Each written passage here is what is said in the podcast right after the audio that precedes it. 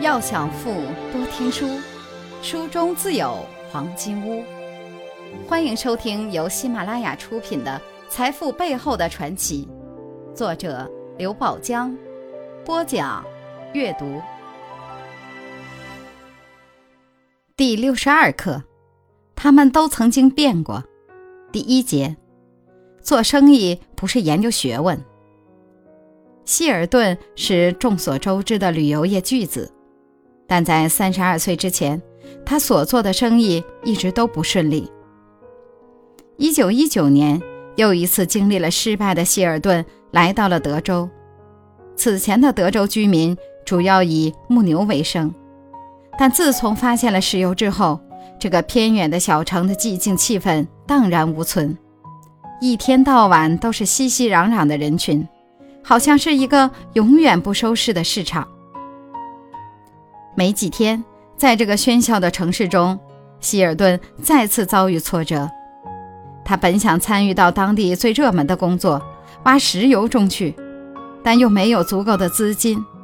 他也曾想收购一家小银行，当他去收购时，对方却临时提价，而他只有三点七万美元，希尔顿只好放弃了。银行老板的失信让希尔顿很愤怒。又很失望，好像一下子虚脱了似的，感到浑身没有一丝力气。晚上，他颓丧地走进一家名叫马布雷的旅馆，想找个房间休息休息，但里面已经客满。事实上，“客满”一词并不足以形容旅馆里的拥挤情况。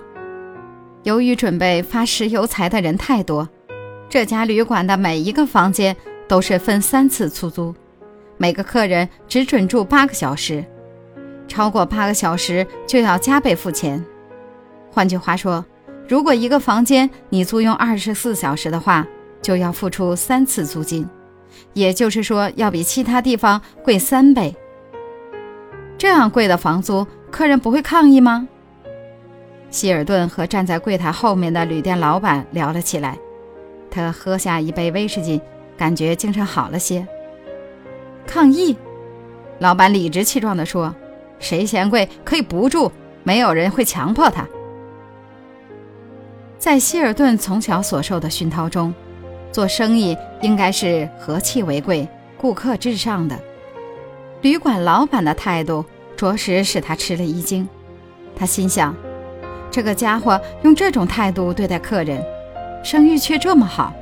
如果再和气一点，生意岂不是更好？”话是这么说，希尔顿劝老板：“客人花了这么多钱，总应该对客人客气一点。我看你刚才替那个人倒酒很不耐烦，对我也是一样，这不太好吧？”你少在这啰嗦！旅馆老板不耐烦地拍着柜台说：“爱住就住，就这样我还不愿意伺候呢。那你干脆卖掉它不就得了？”何必自己生闷气，也惹得客人不愉快？希尔顿说：“我早就想把这个店卖了，可是没有人要啊，没什么办法。”旅馆老板两手撑着柜台，瞪着希尔顿说：“你想想看，在地上随便一戳就能冒出石油来，谁还有心思来照料这个破烂摊子？你是真的想卖掉吗？”希尔顿不相信地问。我骗你干嘛？要是有人肯买，我马上就卖。老板说：“你想卖多少钱？”希尔顿问。“怎么，你想要吗？”老板问。这一问使希尔顿愣住了，他完全是闲聊的性质，根本没有想到会要把它买下来。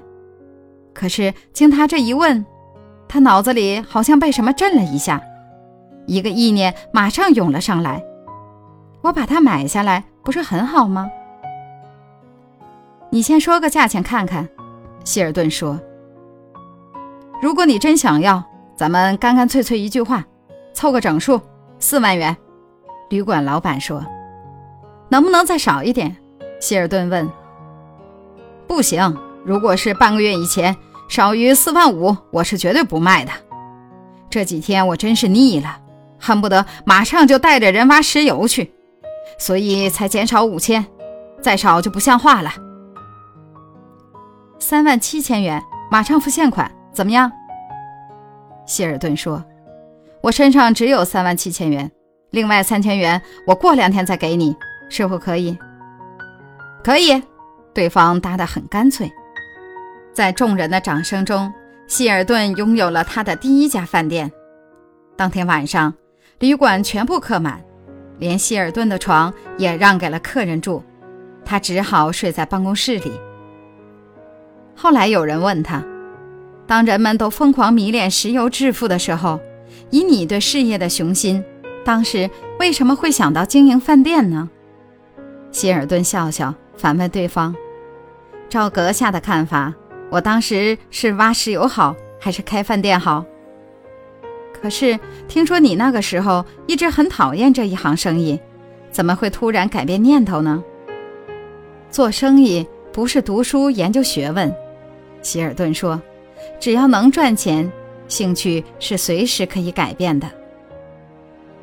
财富箴言：人生最大的幸事是从事自己喜欢的事，并从中赚到钱。不赚钱的事情，很快就会让人失去兴趣。如果您喜欢今天的内容，请点击音频右上方的按钮，一键分享到您的朋友圈。想了解更多财富大咖背后的传奇故事，请订阅关注本专辑。感谢您的收听，欢迎您在评论区留言互动，分享您在财富路上的成功故事。